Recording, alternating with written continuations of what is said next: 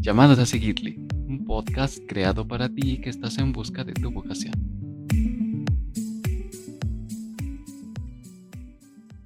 Muy buenas tardes, noches, días, en el horario que se encuentre.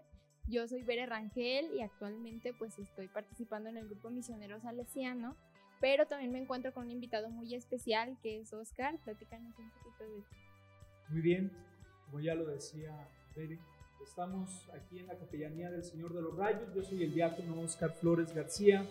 Eh, desde el pasado septiembre del 2019 estoy colaborando aquí con la pastoral vocacional y junto con ello aquí en la, Capellanía del Señor de los Rayos. Este, soy originario de la parroquia de Hidalgo, Jalisco y pues gracias a Dios el pasado 3 de octubre fui ordenado diácono para esta iglesia particular de Aguascalientes y ahorita estamos pues colaborando en este sentido. La pastoral vocacional, no solamente impulsar las vocaciones a la vida sacerdotal, sino también a la vida religiosa, a la vida matrimonial, a la vida soltera que pareciera que de repente se queda perdida en, nuestro, nuestra sociedad y que son los ninis, ni casados, ni solteros, ni, sin objetivo alguno. Pero no, es todo lo contrario, y nos hace falta también profundizar un poco todo esto. Y pues bueno, en eso estamos colaborando en estos momentos. El día de hoy vamos a tratar un tema muy especial y muy importante, que es precisamente de las vocaciones, retomando el mensaje del Santo Padre, el Papa Francisco, sobre la jornada 57 de la oración por las vocaciones. Este, antes de entrar a tema y a esto, solamente aclarar, cada año el Santo Padre, el Papa, eh, desde Pablo VI, que inauguró esta jornada Mundial por las Vocaciones lanza un mensaje. Eh, esta del día de hoy vamos a hablar de la jornada número 57.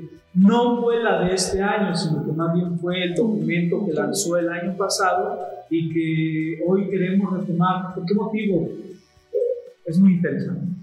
No sé, así como que es una de las cuestiones que tienen los documentos pontificios que muchas ocasiones no lo superamos y estamos insertos dentro de, es el pensamiento propio del Papa el que se nos presenta en estos momentos.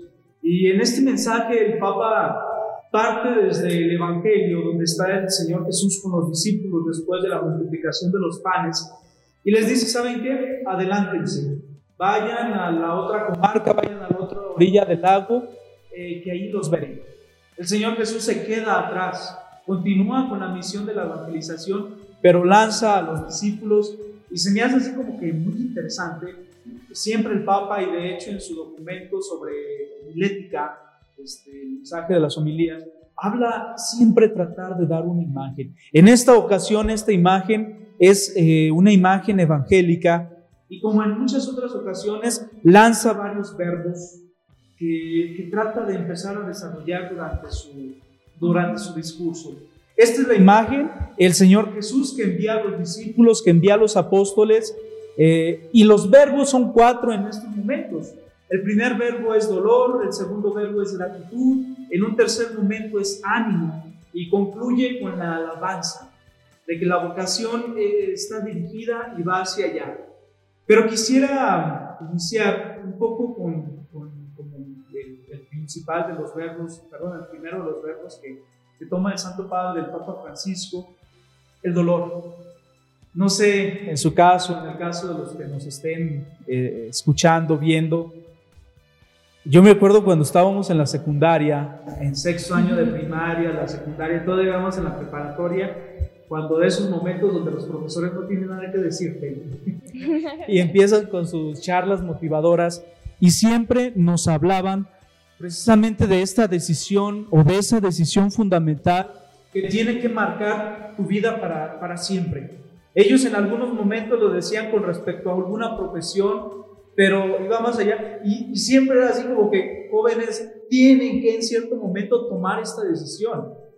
Y no sé cuántas ocasiones o cuántas veces pasa eso como que a lo mejor cuando te lo están diciendo externamente no, no sé. Y no pones atención. Pero ya cuando empieza el interior, o ya cuando empieza un poco a, a reflejarse en la persona y en el día a día, es cuando empieza a decir ¿Y ahora? ahora, hacia dónde, ya están abiertas las propuestas de las universidades, este, muchos de mis compañeros que se quedaron en el camino, que no decidieron estudiar porque se comprometieron, pero detrás de fondo va ese miedo, va esa pregunta y esa incertidumbre, ¿hacia dónde me dirijo? Volviendo un poco a la, a la imagen evangélica, el Santo Padre dice, los discípulos iban solos en la barca, el Señor Jesús se queda todavía atrás y les dice, un poco más adelante los, los, los encontraré. Los, en ese momento los discípulos van solos. Saben probablemente que se dirigen hacia un punto concreto, pero también tienen miedo. El miedo a la incertidumbre de que el oleaje, de que viene la oscuridad, viene la noche. Ahorita, gracias a Dios, tenemos el, el, el orientador en los celulares, en las computadoras, etcétera. Pero en ese momento, en el momento de entrar al mar, que solamente se dejaban dejaban enviar por las estrellas, que solamente se dejaban guiar por mente o por la mente o por algunas imágenes, vendría la incertidumbre sobre los discípulos, sobre los apóstoles. Y esa es la vida de cada uno de nosotros, de los jóvenes, sobre todo que se encuentran en ese momento, así como que esa grande incertidumbre, ¿cuál va a ser el lugar hacia donde me dirijo, hacia donde voy? ¿Quién me va a acompañar también? ¿no? E, ese es otro punto, así como que, ¿quién me va a acompañar? Y vienen un montón de preguntas, vienen un montón de cuestiones que realmente parecieran difíciles. Y precisamente el Santo Padre dice, ese es el viaje de muchos de nosotros. Ese es el viaje, es el toma tu, la barca y adelántense. Puede tornarse en el viaje de la vocación de cada uno de nosotros. Y aquí viene el segundo verbo, después del miedo, después de las incertidumbres, después de hacia dónde me dirijo, qué quiero hacer, qué esto, qué el otro, aquello, viene una gratitud que brota del llamado de parte de Dios, ven conmigo, te hago parte de mi proyecto. No es así como que yo decidí o yo elijo casarme, yo elijo ser este, soltero, yo elijo ser sacerdote, yo elijo ser consagrado, consagrada. No es eso, sino que más bien es el plan de Dios que viene y te invita, que viene y lanza las redes, lanza la propuesta sobre ti. Y Viene, creo que también una confrontación muy grande, ¿no? De decir, ¡Ah! Dios sí me tiene en sus planes y tengo que dejarme guiar, tengo que ir descubriendo poco a poco mi camino y saber que estoy en los planes de Dios, no nada más es como, pues, a ver qué le pasa, a ver qué hace. Fíjate que este, ese punto lo tomaremos un poco más adelante porque en el momento en que se encuentra el Señor, eh, los apóstoles con los discípulos, eh, y le dicen, ¿es un fantasma o quién es? Dice el Papa, este, pueden ser los fantasmas que también empiezan a nublar nuestro horizonte. Pero lo tocaremos un poco más adelante. Primero, ya veíamos el miedo que carga el joven. Después de ello, viene la propuesta de parte de Dios a caminar junto con, con él mismo. Y aquí mismo este, viene algo sumamente interesante. Pareciera que para nosotros, o para muchos pues es mi decisión, es mi vida, es lo que yo quiero, es lo que yo pienso, etc. Pero detrás de fondo de elegir una decisión, necesitamos poner primero como centro y como punto el Cristo.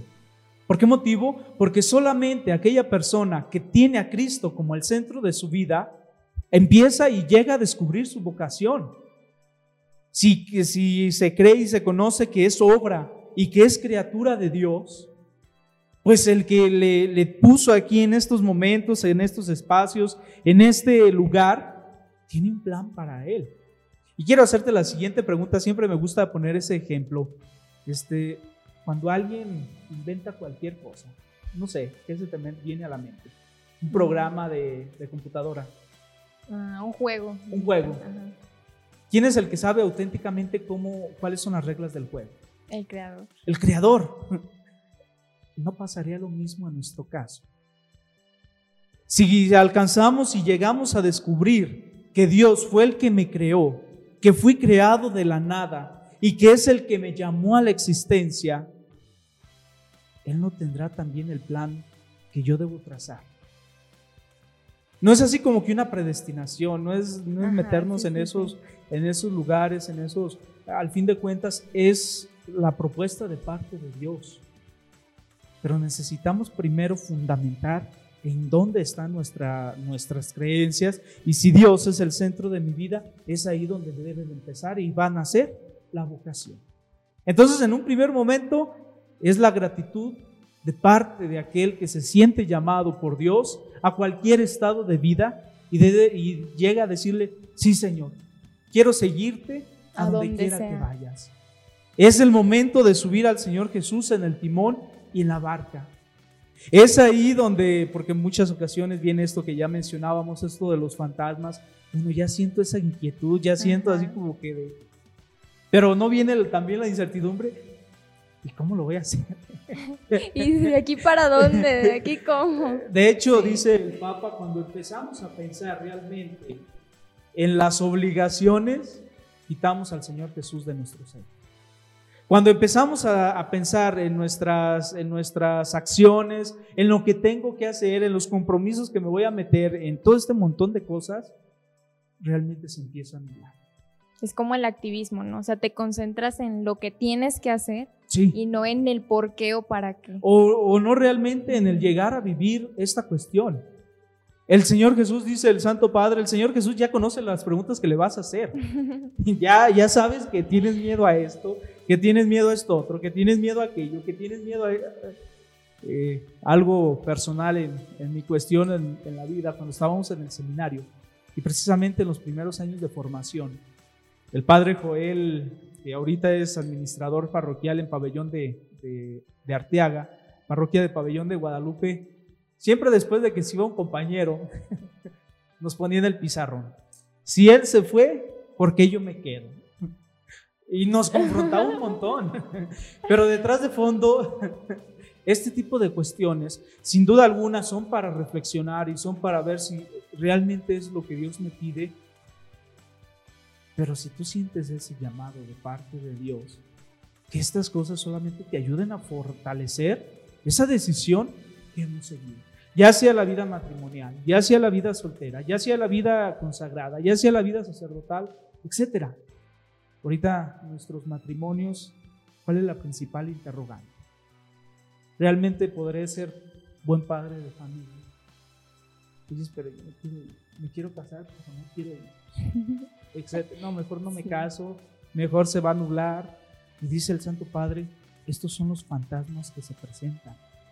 Ya decidí, ya opté, ya es una gratitud hacia Dios, pero se pueden empezar a presentar esos fantasmas que el Señor ya los conoce.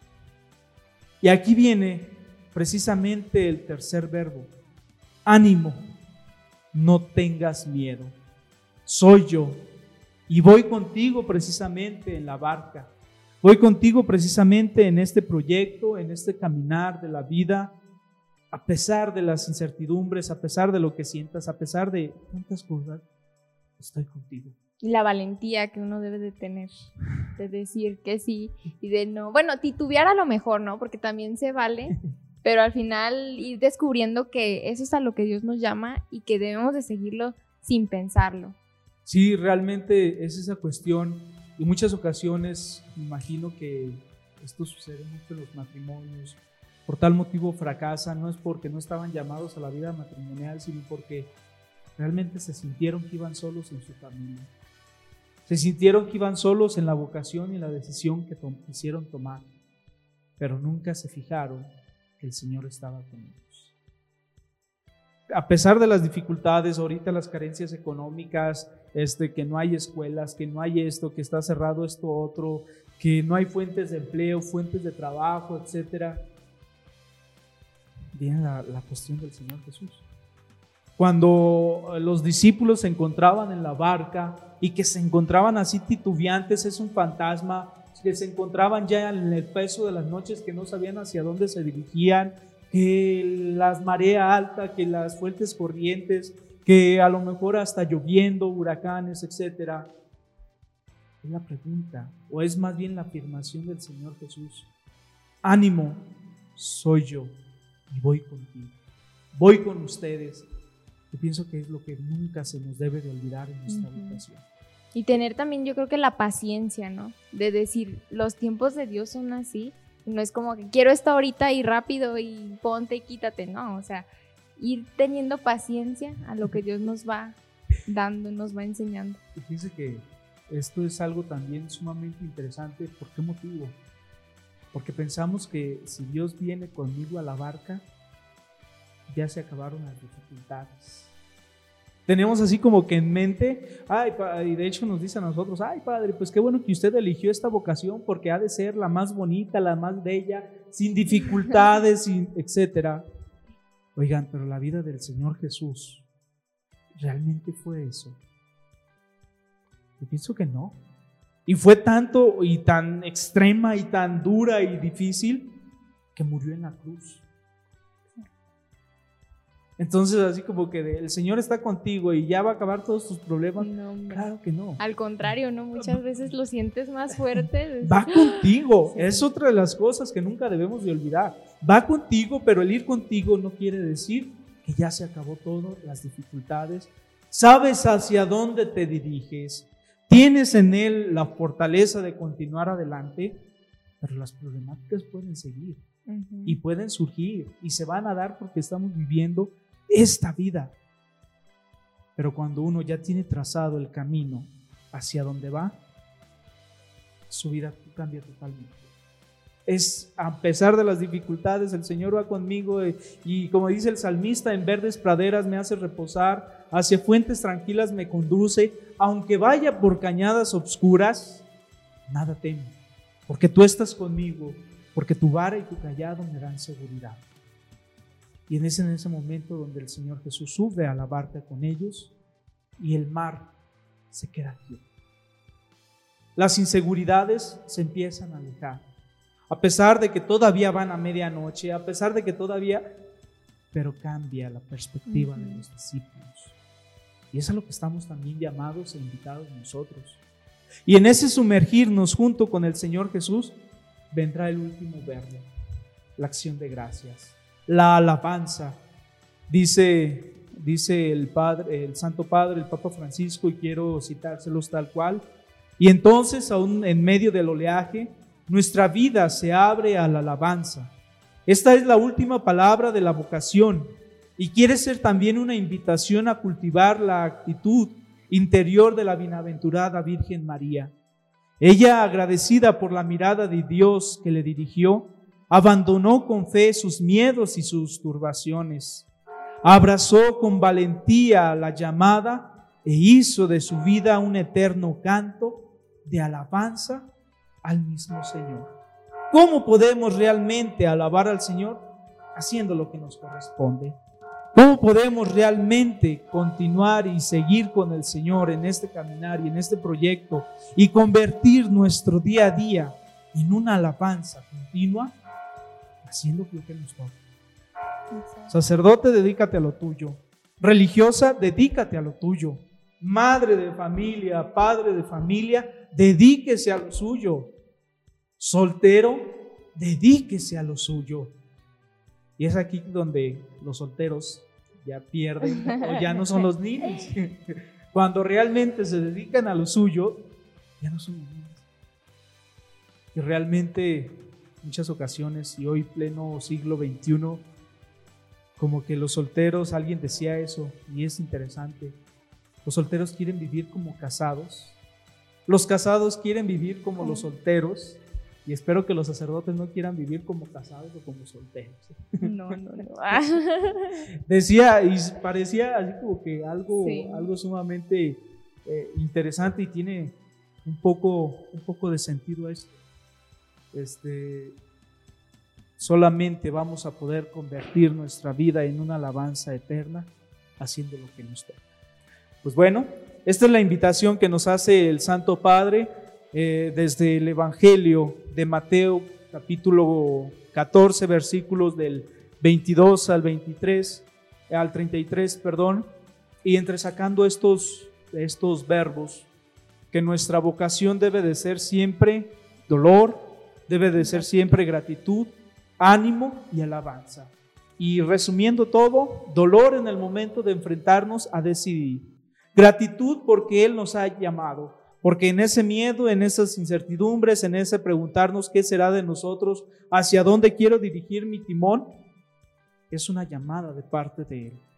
Un ánimo a pesar de las dificultades y de los fantasmas que se nos pueden presentar en el camino, tomarnos de la mano del Señor y recordar, ánimo, soy yo. No tengáis miedo, no tengáis miedo.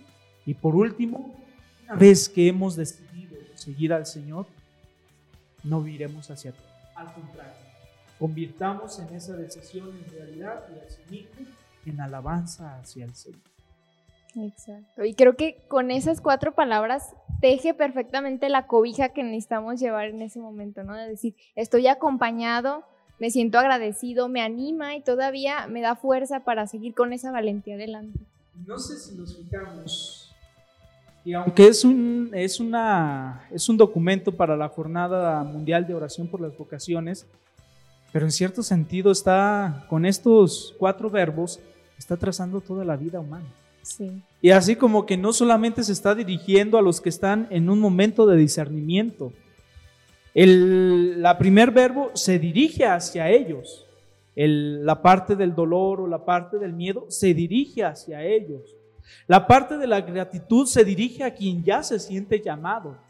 La parte del ánimo se dirige a quien está por empezar o está, este, ya, ya me siento llamado, ahora estoy emprendiendo este camino y la parte de la alabanza se dirige a los que ya están viviendo una vocación específica. No sé si, si alcanzas a caer, alcanza a caer en la cuenta de que está marcando todas las vidas, o toda, no todas las vidas, perdón, sino que todas las, etapas de la vida del mismo hombre. Sí, es que nos ayuda también a ubicarnos, a decir, o sea, estoy en este momento y no estoy solo. Dios también así me llama. También tengo la vocación de vivir estos momentos en mi vida para llegar a alabar a Dios como es el final de, del llamado, ¿no? Así es. Pues bueno, aquí está la invitación del Santo Padre que nos hizo desde el año pasado con motivo de la eh, eh quincuagésima séptima jornada mundial de oración por las vocaciones. Este, quien tenga la oportunidad quien tenga la, les, les hago esa invitación, quien pueda acercarse al, al Internet, está el mensaje completo en Internet, solamente es motivo de, es un momento de teclear, buscar este mensaje, son escasas cuatro páginas que en 15 minutos, en cualquier momento los podemos leer, pero pueden dar mucha orientación a nuestra vida. Tanto religiosos, tanto quienes se encuentran en la vida matrimonial, es el Señor quien nos está hablando y quiere dirigirse a cada uno de nosotros. Exactamente. Pues agradecemos muchísimo la compañía de Oscar, su, su gran amabilidad de compartirnos este, este tema y esta vocación también que nos comparte con su vida propia. Entonces también te invitamos, así como dice él, a ir descubriendo nuestra vocación, pero siempre, siempre, siempre tener presente que Dios nos acompaña y está con nosotros. Y concluyo con esto, la, cita bíblica que el Santo Padre decía, ánimo, soy yo, no tengas miedo. Muchísimas gracias. Esperamos que te haya gustado este capítulo y te invitamos a compartirlo también con las demás personas que creas que les sirva. Muchísimas gracias y nos vemos pronto.